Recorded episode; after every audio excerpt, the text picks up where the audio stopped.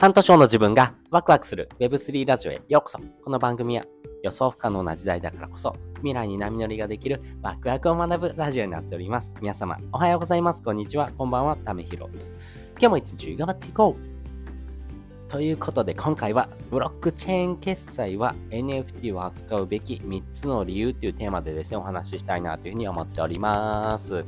皆さんですね、ブロックチェーンの決済というところをですね、活用した事業展開を考えている方もですね、中にはいるのかなと思ってます。まあ、この未来の使い方だよねっていうふうにですね、考える人もいるんですけども、あ、なるほど、こういうふうな考え方もあるのねっていうふうにですね、あ、なんとなくのイメージとしてですね、そして知っておく知識としてですね、えー、考えてもらえたらなというふうに思っております。で、先にですね、この3つの理由についてお話をしていきます。1つ目、トークン発行。2つ目、プラットフォーム。そして3つ目、NFT の利用例という形のお話をしていこうと思っております。まず1つ目ですね、トークンの発行なんですけども、えっ、ー、と、世界中でですね、いろんなトークンが発行されております。まあ、古くからはですね、えー、ビットコインとかですね、イーサリアムっていうようなですね、えー、ものを使うときのですね、えー、ものとしてですね、いろんなですね、えー、まあ、トークンがですね、発行されています。まあ、このトークンのですね、発行自体はですね、国の管理上のですね、問題っていうのが大きく反映されていきます。特に日本であればですね、えー日本のトークンというようなですね、考え方はですね、まあ、株というふうなイメージがですね、どうしてもつきまといますんで、このトークンというようなものをですね、発行するということで言うとですね、えっと、そのトークンをですね、発行するぐらいであればですね、えー、まだ対応できるのかなと思うんですけども、それがですね、金銭的な価値をですね、えー、生み出すようなものと紐づいてくるっていうところをですね、えー、金賞法にですね、抵触してくるというところがありますんで、トークンでのやり取りっていうのはですね、なかなか今の日本では難しいのかなと思います。じゃあどうしたらいいのってことなんですけども、その上で NFT ですね、これを扱うべきだなというふうに私は考えています。なぜならですね、NFT 自体はですね、このプラットフォームというものがですね、えー、実際に運営されております。例えば、えっ、ー、と、一番有名なもので言うとですね、オープンシーっていうですね、プラットフォームがあります。まあ、これはですね、手数料っていうところとですね、えー、実際の取引っていうところを扱えるようなプラットフォームになるんですけれども、このプラットフォームでですね、扱えるですね、えトークンがですね、イーサです。イーサをですね、えー、使ってですね、購入するっていうような形になりますんで、えー、実際に、販売したものがイーサ建てでですね、え自分のですね、え収入になってくるというところですね。他にもですね、マジックエデンっていうのはですね、プラットフォームなんかもあります。これはですね、ビットコインをですね、えー、まあ、通貨としてますんで、まあ、このあたりをですね、活用することもできますし、えーえー、マジックエーデンでもですね、イーサ決済とかですね、ポリゴン決済みたいなところも扱えますんで、まあ、自分がですね、扱いたいようなですね、えトークンをですね、え使えるようなですね、プラットフォームを探しておくのがいいのかなというふうに思っています。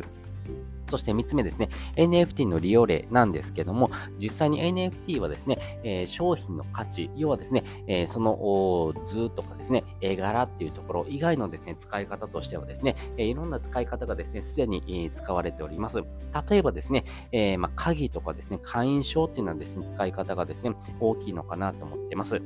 例えばですね、鍵であればですね、えー、どこどこのホテルの鍵っていう風な形になるというところもありますんで、実際にですね、NFT として販売しているものをですね、えー、まあ、えー、まあ、見せることによってですね、あ、その部屋のですね、鍵番号っていうところとですね、紐づくことによってですね、えこの NFT を持っている人はですね、えこの部屋のですね、住人であるってことがですね、わかるようなですね、ものもあります。まあ、そういうふうなですね、使い方をするとですね、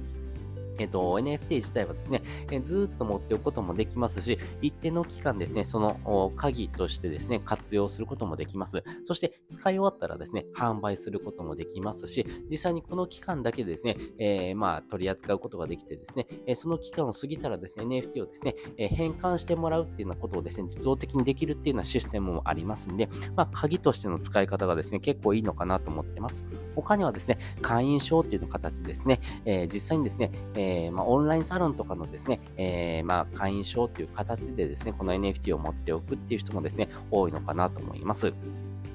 例えばですね、NMO って言われているようなですね、えー、オンラインサロンがあります。これがですね、えー、まあ、NFT のですね、マーケティングを学ぶためのですね、オンラインサロンになってまして、えー、このですね、オンラインサロンに入りたかったらですね、えその NFT をですね、購入することによって、その NFT とですね、えそのオンラインサロンがですね、紐づくようなですね、形のですね、えまあ、ブロックをですね、え作ってますんで、まあ、そういったものを活用することによって会員証としてですね、え実際にオンラインサロンに参加することもできますし、いらないなと思ったらですね、その会員証をですね、販売することもできるというところではですね、非常に NFT をですね、活用することによって、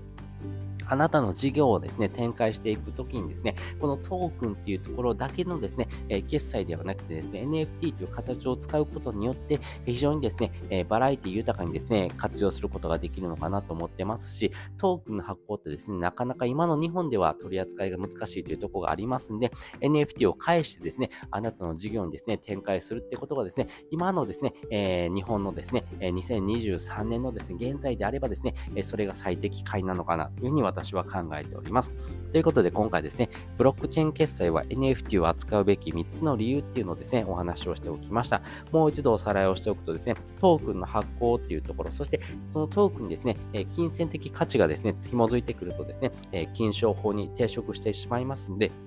今の日本ではトークンっていうものをですね、扱うっていうところがなかなかハードルが非常に高いというところがあります。その上で言うとですね、NFT っていうものはですね、いろんなプラットフォームがありますんで、このプラットフォームでやり取りをすることによってですね、あなたをの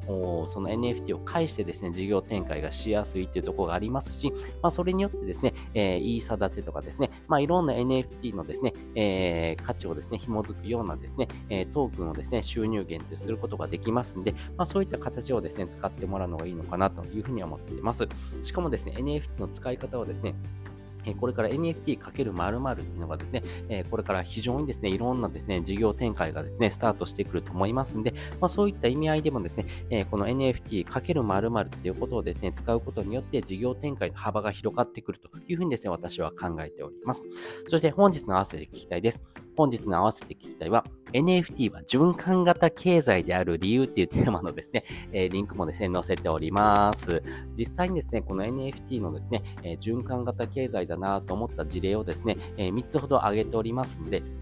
まあ、こういうふうな使い方とですね、こういうふうな流れでですね、えー、循環してるんだなってことがですね、実際にわかるようなですね、事例として挙げております。まあ、実際にですね、NFT×○○ っていうのをですね、実用例としては挙げてるところになりますんで、まあ、どういうふうな使い方をしているのか、そしてこれからどういうふうなですね、えー、使い方が主流になってくるのかっていうところをですね、押さえておきたいなって人はですね、こちらの放送も聞いてもらうとですね、より深く理解ができるかなというふうに思っております。ということで、本日もですね、お聴きいただきましてありがとうございました。また次回もですね、よかったら聞いてみてください。それじゃあ、またね。